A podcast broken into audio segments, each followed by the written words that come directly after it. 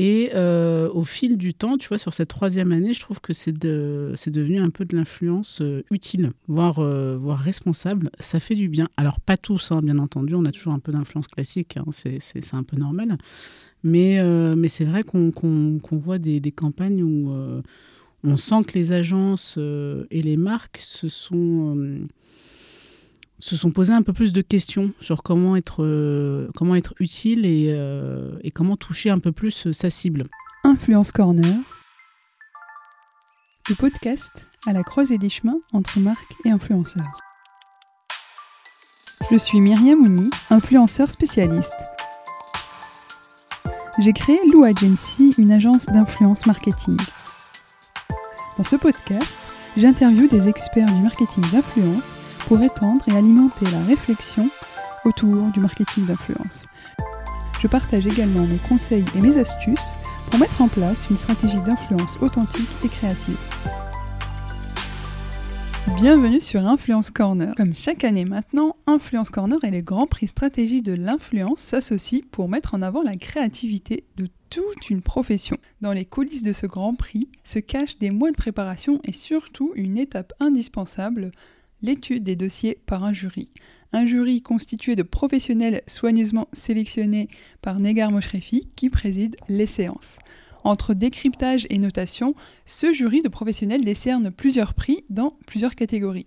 Et je vous invite à aller regarder sur le site de Stratégie pour avoir plus d'informations sur ce Grand Prix. Réelle bulle d'inspiration pour les professionnels participants au jury, nous avons voulu vous transmettre à travers cette série de podcasts les tendances clés qui se dégagent dans la conception de ces campagnes d'influence, mais aussi vous donner les facteurs clés de succès pour avoir un bon dossier. Un intérêt certain pour une profession en pleine évolution sur les sujets de l'influence. Je vous laisse avec ma conversation avec Negar Moshrefi, responsable event et RP des Grands Prix Stratégie. Bonne écoute Salut Negar Salut Myriam. Je suis mais extrêmement ravie de te retrouver à nouveau pour une troisième fois. Tu peux dire même méga ravie. Vraiment. Méga ravie. méga ravie. Non, ça c'était le jeu de mots vraiment nul que je te fais en début de podcast. On va passer un, petit moment ensemble pour revenir euh, sur euh, bah, le Grand Prix stratégie de l'influence euh, cette année, 2022, avec notamment le jury qui a eu lieu il y a quelques jours mhm. et dont la cérémonie aura lieu mercredi. C'est ça, le 16 novembre. 16 novembre. demain. Ouais. Exactement. midi. Midi 30. Euh, bah, écoute, je te propose de commencer déjà pour faire un état des lieux de, du grand jury cette année. Qu'est-ce qui s'est passé euh, de nouveau et... Ah, beaucoup de nouveautés. J'ai même envie de te dire en trois ans, beaucoup de nouveautés. Euh, d'abord, je vais te remercier, Myriam, parce que tu as été la première à venir chercher stratégie sur ce Grand Prix-là. Quand on a lancé le Grand Prix il y a trois ans, c'était un gros pari, mine de rien, de lancer un grand prix sur, euh, sur l'influence, même si l'influence, ça fait un moment que ça existe et qu'on en parle. Hein. C'est comme le brain content, quand on a lancé le brain content, euh, ça faisait déjà 20 ans que ça existait, mais c'était à la mode, donc on s'est dit pourquoi pas nous. Et, euh, quand on a lancé le Grand Prix de l'influence il y a trois ans, tu as été la première à nous contacter. Euh, pour, euh, pour faire le podcast. Et tu vois, depuis, euh, depuis trois ans, on est fidèle au poste. on est fan d'Influence Corner, donc on reste fidèle, fidèle à ce podcast-là. Écoute, ça me touche beaucoup. Merci beaucoup. Non, ça vient du fond du cœur, tu me connais. Du alors, en trois ans, ouais, ça, ça, ça a beaucoup évolué. on a eu une grosse différence en termes de, de campagne reçue. ce que je te disais en, en, début, un petit peu en off entre nous, euh, c'est que euh, les campagnes qu'on a reçues la première année, c'était un peu une campagne, des, campagnes d'école maternelle, j'ai envie de te dire. Alors désolé hein, pour mon côté très franc, euh, les gens qui me connaissent savent que je suis très très, très appréciable. Voilà, mais, mais c'est vrai que c'était un peu brouillon, c'était un peu de l'influence, on va dire, un peu classique et basique. donc on avait un peu de tout, tous les influenceurs un peu à la mode. Et euh, au fil du temps, tu vois, sur cette troisième année, je trouve que c'est de, devenu un peu de l'influence euh, utile, voire, euh, voire responsable. Ça fait du bien. Alors, pas tous, hein, bien entendu, on a toujours un peu d'influence classique, hein, c'est un peu normal. Mais, mais c'est vrai qu'on voit des, des, campagnes où on sent que les agences et les marques se sont se sont posés un peu plus de questions sur comment être, comment être utile et, et, comment toucher un peu plus sa cible. Et ça, c'est appréciable. Ça, ça fait, euh, ça, ça fait du bien. Alors, j'ai mes chouchous, j'ai mes petits coups de cœur hein, dans, les, dans, les, dans les campagnes euh, qu'on va voir euh, demain. Mais, mais ouais, je trouve que ça, ça, a énormément changé à ce niveau-là et, et ça fait du bien, sincèrement. Oui, notamment bah, aussi des, des, secteurs auxquels on ne pense pas qui ah, font, complètement.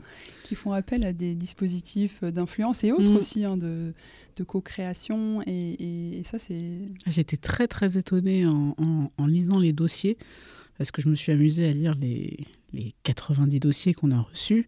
J'adore faire ça mes week-ends, hein, c'est ma passion première. Euh, mais ouais, j'étais très étonnée des, euh, des, des, marques sur lesquelles se positionne sur l'influence. On s'y attend pas. Et, euh, et, je trouve que c'est là où c'est malin parce qu'ils n'ont pas ils n'ont pas juste fait de, euh, du placement de produits ou tu vois ce genre un peu d'influence un peu classique. Il y a beaucoup de co-création avec les influenceurs et de la co-création intelligente. Où tu vois vraiment. Euh, alors, l'influenceur, en plus, ils n'aiment pas qu'on les appelle comme ça. Pour la plupart, c'est plutôt des, créateurs de contenu. Euh, et là, tu, et tu sens vraiment, vraiment que c'est des créateurs de contenu. Tu sens vraiment qu'il y a une réflexion derrière, il y a une stratégie qui a été mise en place et ils ont vraiment voulu accompagner la marque et toucher leur cible d'une manière assez intelligente. Et pour ça, vraiment bravo, ça fait du bien. Arrêtons le bullshit, s'il vous plaît. C'est un message que je passe. Euh, on en a beaucoup trop, donc c'est vrai. Non, ça fait. Non, mais ça fait du bien. Ça change. Et euh, juste pour un petit teasing, demain sortira aussi le, le, podcast avec le Grand Prix stratégie de l'influence 2022. Et notamment, c'était quelque chose qui était revenu euh, avec les équipes côté agence et, et mm. côté côté annonceur, euh, la co-création, quand elle est bien amenée, quand on intègre aussi les créateurs de contenu dans le mmh. dispositif, qu'on mmh. demande leur avis, bah, ça crée des belles choses. Oui, ça c'est vrai que, que j'ai pu le voir. Euh. Alors c'est l'avantage un peu de, de ce métier-là, c'est que tu, tu, vois toutes les campagnes. En fait, c'est comme si tu étais installé dans une grande salle de cinéma et que tu voyais euh, toutes les campagnes dans plusieurs, dans plusieurs secteurs. Et tu vois l'évolution vraiment euh, du, secteur, euh, les marques qui prennent un peu de risques euh, et celles qui restent un peu sur leur position et qui n'ont pas envie de se casser la figure à prendre ce genre de risque-là. C'est un peu dommage, un petit message aussi que je passe. Prenez un petit peu plus de risques. on le dit depuis, plusieurs années maintenant en plus à stratégie on voit, euh, on voit ces, marques-là qui prennent, euh, qui prennent des risques. On parlait de Camailleux tout à l'heure. Euh, voilà, ce sont, alors, hélas pour eux, ça s'est mal fini, mais ce sont des marques qui ont, qui, ont, qui ont pris des risques, qui ont eu des agences aussi derrière, qui ont su prendre ces risques-là et ça paye à la fin. Alors là, c'est pas le bon exemple parce qu'ils ont fermé à la fin, mais pour certains, c'est vrai que ça, ça, paye, ça fait des belles campagnes. Ouais, mais euh, en disant ça, ça me fait rappeler aussi qu'il y a un vrai enjeu sur la relation agence-annonceur. Ah, ça. Et justement, il y a encore. C'est le grand débat, ça. ça, c'est le grand débat. C'est euh, d'accorder sa confiance, euh, d'établir vraiment un, lien de confiance pour que l'annonceur puisse un peu lâcher du lest et aussi que l'agence puisse. Mm les amener sur un terrain, euh, sortir de sa zone de confort finalement Alors ça, j'ai envie de te dire, ça se construit sur des années. Mm. Tu vois, je pense pas que... Alors, encore une fois, hein, je parle avec ma casquette euh, média, euh, mais je pense que c'est une construction qui se fait sur des années pour le voir à chaque fois sur les grands prix, quand les agences remercient les marques pour, pour leur accompagnement. Ça, tu vois que ça fait quelques années déjà qu'ils travaillent ensemble. Je pense pas qu'une marque puisse faire confiance d'un coup. À part si le feeling, il me passe euh, très vite. Hein. Euh, moi, je sais que je travaille au feeling, donc ça, ça, passe ou ça casse. À part si le feeling passe tout de suite. Pour certains, ils ont besoin d'un peu plus de temps pour avoir, euh, pour avoir cette confiance-là. Donc une fois qu'ils ont leur confiance, tu vois les campagnes qui sortent et là, c'est juste génial. Tu te prends des étincelles dans les yeux. Ça fait, ça fait du bien, quoi. Ouais, il faut, je pense qu'il faut être mémorable aussi dans les concepts. Exactement, c'est le, c'est le bon mot. Tu sais quoi? C'est le bon terme. Mémorable. C'est ce que je dis à chaque fois aux membres du jury quand, quand on étudie les dossiers, parce que c'est long de les étudier euh, chacun des dossiers, euh, je leur dis toujours, bon alors on a nos critères de sélection, mais pensez aussi à ces, à ces campagnes qui sont mémorables et euh, à ces campagnes, savoir si c'est des campagnes que vous auriez aimé faire ou pas. Et ces petits critères-là, bah, mine de rien, ça, ça, amène tout de suite la balance à ah bah je vais le remettre un or ou pas. Donc ceux qui n'ont pas eu, c'est à cause de moi. et, et, sinon, alors du coup, par, euh, parmi les secteurs, qu'est-ce qu'on a eu cette année euh, en termes de dossiers? À notre grande surprise, mais ça fait, ça fait deux ans hein, maintenant que, que ça, que ça vient beaucoup de, d'associations qui, se mettent, euh, qui se mettent à la communication, alors d'influence ou pas. Mais, euh, mais du coup, on voit de plus en plus d'associations, plus en plus de sociétés, beaucoup de ministères. Beaucoup de ministères aussi. Et ça, c'est vrai que ça faisait un moment qu'on les voyait pas trop. Alors, le ministère, j'ai envie de te dire, c'est un petit peu normal avec le Covid. Mm. Ils ont dû prendre la parole assez rapidement. Mais tous les autres ministères, parce qu'il n'y a pas que le ministère de la, de la Santé, mais tous les autres ministères aussi, commencent un peu à prendre la parole. Je crois que c'était l'année dernière avec le ministère de l'Armée, non? Alors, le ministère de l'Armée, oui, ça fait un moment qu'il communique sur les recrutements euh, mm. de, de l'armée de terre, de l'armée de l'air, etc. Donc, eux, c'est vrai que ça fait un, un, sacré moment qu'ils communiquent. Après, euh, c'est des, des, campagnes de communication euh, plutôt classiques, mm. tu vois. Est-ce qu'ils est qu'ils ont réussi à sortir un, un petit peu euh, de, sentiers battus. Voilà, là c'est un peu plus difficile. C'est des métiers qui sont pas faciles. Mm. Euh, c'est pas facile non plus de recruter dans ce genre de métier-là. Donc euh, mm. bon, je peux pas leur jeter la pierre. Mais pour le coup, ils communiquent. Tu vois, ils ont cet avantage-là de, communiquer. On a d'autres secteurs comme euh, l'édition qui sont de, de, plus en plus présents. Alors je sais pas si tu te rappelles. je crois que c'était la première édition avec Lena Situation on avait eu, euh, elle avait eu un prix euh, pour son livre, justement. Euh, c'est de plus en plus à la mode, on va dire. Et du coup, les gens se remettent un peu à la lecture. Chose qui n'était pas trop présente, puisqu'on parle quand même de l'influence des réseaux sociaux. je, vois de plus en plus de cas où on, essaye d'amener les personnes à, reprendre un bouquin, à reprendre un magazine, à réapprendre à lire tout simplement. Donc tu vois, ce, genre de secteur-là qui, était un peu parti euh, dans la poussière euh, se remettre un petit peu dans la lumière. Mm. Mais c'est une vraie tendance déjà sur TikTok. Je sais pas si euh, tu, tu, tu scrolls sur TikTok. Je sais pas si on dit scroll d'ailleurs. J'en sais rien. On va, on va se le dire entre nous, c'est pas grave, on s'en fiche. Personne nous écoute. Il y, y, a une vraie tendance sur les booktop les BookTok, mhm. du coup. C'est un hashtag où euh, des gens, des créateurs de contenu vont euh, parler des livres qu'ils ont, qu'ils ont lus, oui, etc. Oui, j'avais entendu parler de ça, ouais. Euh, et, donc ça, c'est une vraie... Enfin, je trouve que c'est bien que ça vienne des réseaux sociaux, et mhm. c'est souvent aussi des gens de l'édition, ou bien même des, des, juste des, gens qui sont dire, passionnés par les C'est nécessaire. Mm. Franchement, c'est nécessaire, quoi. Enfin, il mm. Faut faut pas mettre le nez que dans le, que dans le téléphone et mettre un peu le nez aussi dans les mm. bouquins. Alors je te dis ça, euh, je travaille pour un magazine, donc forcément le papier pour moi c'est important. Fille de journaliste, je suis obligée euh, d'être dans le papier. Pour moi c'est vraiment important d'avoir de, cette base-là mm. avant, euh, avant les réseaux sociaux. Et tu vois, j'entendais ton, ton, interview avec Marine qui te, tu demandais si elle avait le temps mm. d'être sur tous les réseaux. Tu n'as pas le temps d'être sur tous les réseaux. Il faudrait passer 10 heures par jour pour, pour être au, fait de tout ce qui se passe. pas, il y en a trop. Enfin, tu vois, il y a un mm. moment, euh, tu as trop de plateformes, c'est multiplateformes maintenant. Donc, euh, aujourd'hui, quand tu vas avoir. De... Il y a trois ans, l'influence était sur Insta. Mm. Alors, je sais, on dit Insta. Moi, je dis Insta. Donc, euh, j'assume complètement. À chaque fois, j'ai tout le monde qui m'en prend, j'assume. et sur Twitter, maintenant, maintenant c'est. Voilà, toutes les plateformes sont sont prises d'assaut et c'est devenu obligatoire. Oui, en plus c'est un vrai enjeu pour aussi les annonceurs de, de savoir ah qu'est-ce qu'on dit sur chaque réseau, qu'est-ce que je, qu'est-ce, quel dispositif je développe. Et on communique pas de la même manière sur, euh, sur chacun des réseaux. Mm. Euh, euh, non, non, ça c'est vrai que là je l'ai vu hein, sur, sur, les, sur les dossiers qui ont été, qui ont été présentés. c'est, j'ai l'impression que c'est vraiment dans le brief en mm. fait de la marque de, d'être multiplateforme. Mm. Euh, et, de toucher absolument ces cibles mm. de, de, toute manière euh, que ce soit.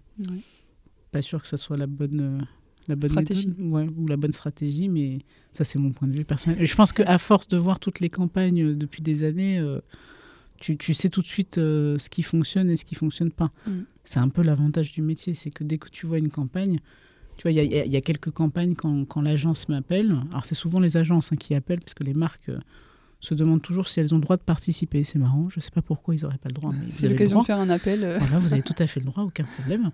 Euh, mais euh, elles, vont m'appeler en me disant, voilà, j'ai fait, j'ai fait telle campagne, qu'est-ce que tu en penses? Tu le vois tout de suite s'il y a un potentiel ou pas. Mm. Et tout de suite, tu sais si c'est quelqu'un qui va gagner ou qui va pas gagner. Donc, je, les force un peu à la consommation à ce moment-là parce que j'y crois. Mm. Et je sais qu'ils vont qui vont gagner. Il y en a, il y en a un qu'on va voir aussi. Euh, c'est très stressant parce que j'ai envie de dire les noms, mais je ne peux pas les dire.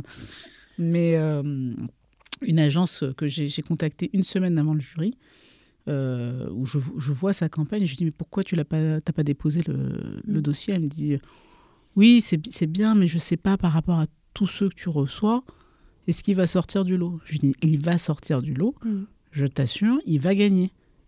Dépose-le. Elle a déposé la campagne et bon, elle a eu un or et elle a failli avoir même le Grand Prix. Pour te dire. Et, parmi les personnes que tu invites euh, au jury, euh, sur quels critères tu te bases euh, pour avoir un jury qui soit assez sympa. sympa aussi Sympa. C'est ça mon critère de base. Bah oui, parce qu'ils vont passer quand même une journée ensemble. Ah, tu passes une journée avec eux et je peux te dire que c'est ce que je dis à chaque fois à chaque membre du jury. J'ai eu le cas une année. L'année avant le Covid, j'ai eu l'année noire des jurys. Les, je pense les pires jurys qui pouvaient exister. Euh, où c'était deux ans avant le Covid, je sais, j'ai plus les dates exactes, mais euh, il ne parlait pas pendant le jury, euh, il faisait la tête tout le long. C'était quand même dur de faire, enfin, de, progresser, d'animer le jury, de, de les amener à un palmarès assez important. Et je me suis dit, plus jamais ça. Enfin, tu sais qu'ils sont quand même partis sans dire au revoir. Qui fait ça? Alors, appel à tous les prochains membres du jury que j'appelle. attention, je vous, mettez sur la blacklist derrière. mais non, mais blague à part, en fait, alors l'avantage qu'on a aussi, enfin je vais dire jeu parce que c'est vrai qu'on dit pas souvent jeu, euh, mm. surtout en France, euh, c'est que on, travaille avec une rédaction qui est euh, folle. Enfin vraiment ils sont des journalistes qui sont adorables et un rédacteur en chef qui fait confiance. Mm. Donc du coup on a carte blanche sur les jurys qu'on souhaite mm. composer. Et c'est vrai que moi, je fais très attention euh, déjà au parcours euh, de, de, la personne, hein, parce qu'il faut quand même qu'il y ait un certain, euh, un certain bagou quand tu n'arrives pas comme ça en jury stratégie. je, je, me renseigne aussi un petit peu à droite à gauche pour savoir comment est la personne, si c'est une personne fair-play. Parce que alors s'il y a quelque chose que je déteste, c'est les gens malhonnêtes et, et, qui se remettent des prix entre eux. Je me bats contre ça depuis depuis dix ans maintenant pour, pour avoir un jury équilibré, on va dire, tu vois. Euh, donc du coup, voilà, c'est une recherche assez longue. Alors, tu as des jurys qu'on revoit d'une année à l'autre. Par exemple, Marine, euh, ça fait deux ans que, que, je l'invite, mais parce qu'elle a changé de secteur à chaque fois. Et, c'est vrai que c'était bah, Marine, c'était l'une des premières personnes avec qui j'avais travaillé sur la constitution du, Grand Prix, les catégories. j'avais fait un petit tour d'agence pour avoir un peu le point de vue de tout le monde. Mais sinon, euh, voilà, je, fais, attention à ça. J'invite les agences qui sont spécialisées dans le secteur, euh, les marques également, celles qui ont fait un peu le buzz euh, dans l'année. Et puis, bah, après, si j'ai des créateurs de contenu, comme l'année dernière, on avait eu Pauline, voilà, j'invite avec grand plaisir. Le critère quand même principal, c'est qu'il soit sympa. Parce que alors, si tu passes une journée avec des gens pas sympas, c'est difficile. Et en plus, tu sais quoi, hormis le côté blague, ça t'amène une énergie importante au jury. Bah, tu l'avais vu euh, l'année dernière. Tu as une énergie assez importante qui se, qui se crée et tu as un beau palmarès qui, qui en suit. Donc c'est important. Et, euh, et parmi les, les, conseils que tu pourrais donner pour déposer un dossier mmh. justement pour le Grand Prix, stratégie, euh, comment tu, quels sont les conseils que tu pourrais donner? conseils, ah, Ils sont longs. Hein. Ça peut paraître en fait une montagne, donc si on pouvait leur Mais non, mais c'est vrai que les, les personnes ont toujours l'impression que c'est très compliqué parce qu'il y a des awards où L'inscription est vraiment casse-tête et même moi, quand je le vois, je me dis, je, je vais, je vais pas y aller. Euh, tu as l'impression que c'est comme un peu l'administration française. Quoi. Tu vas remplir 150 cases, ça va être fatigant, alors que c'est pourtant euh, très simple. À la limite, ça, c'est pas le, le, plus, euh, le plus difficile. Euh, c'est souvent les, les, agences pensent qu'elles n'ont pas leur chance face aux concurrents. Elles vont toujours se dire oui, ma campagne est bien, mais so what? Ça va, elle n'est pas non plus. Euh, c'est pas non plus, je vais te donner un exemple comme ça, mais c'est pas un buzzman, c'est pas un publiciste, enfin voilà.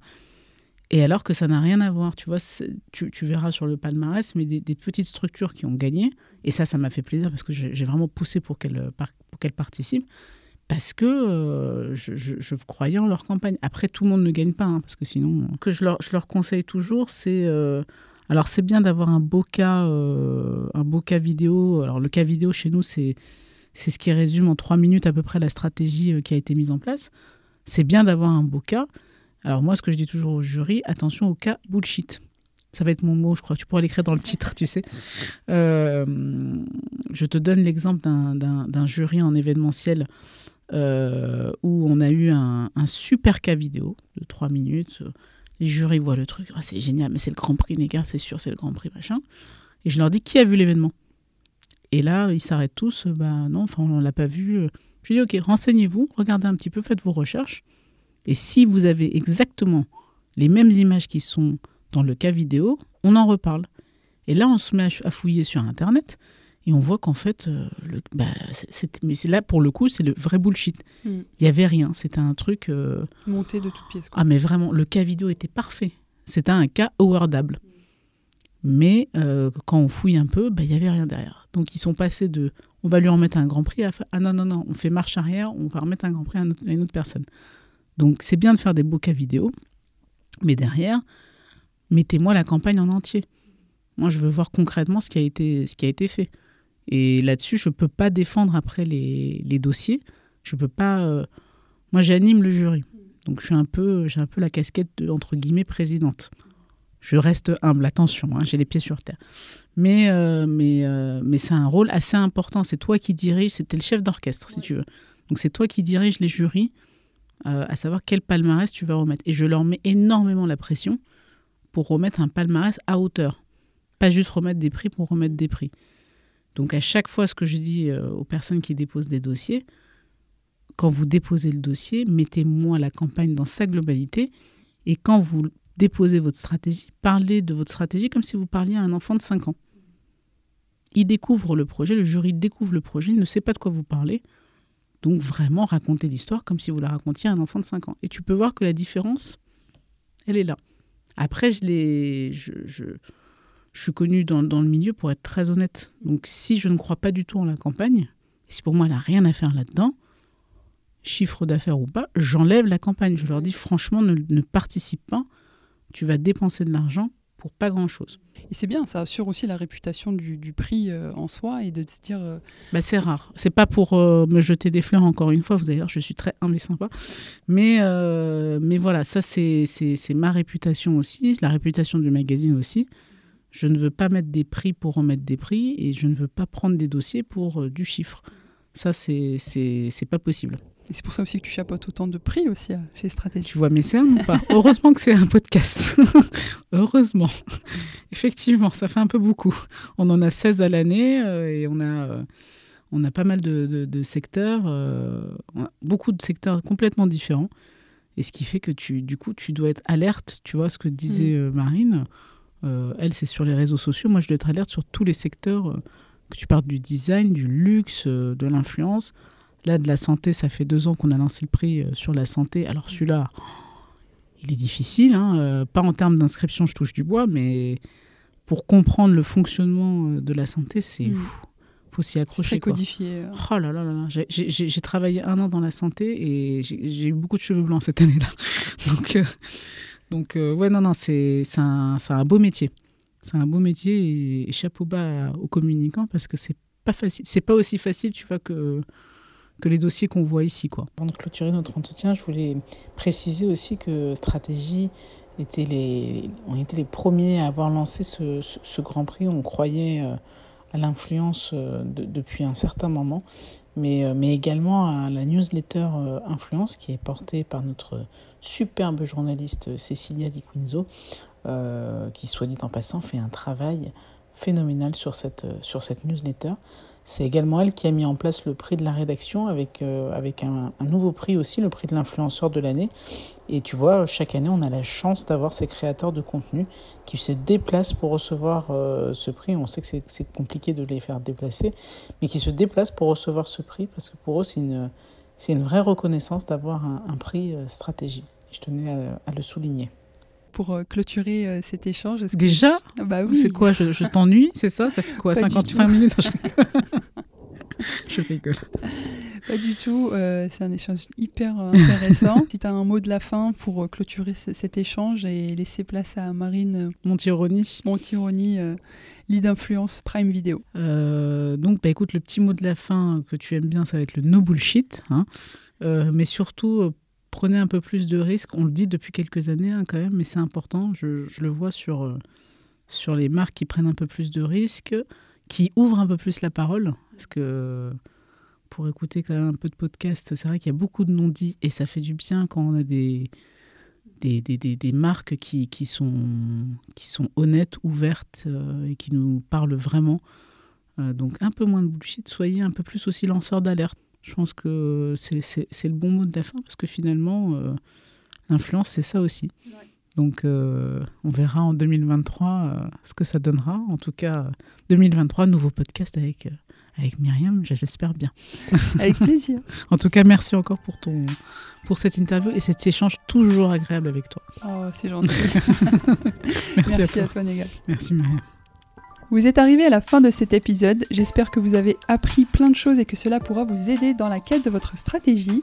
Vous êtes chaque jour un peu plus nombreux et nombreuses au sein de la communauté du podcast, c'est pourquoi on a décidé de sceller notre lien et d'aller plus loin en lançant officiellement en janvier la newsletter du podcast.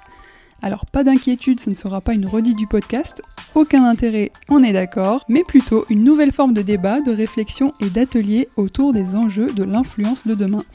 Alors la barre est très haute, mais on veut vous surprendre à prendre part au sujet, car on estime que c'est ensemble qu'on pourra construire une influence plus éthique et plus responsable.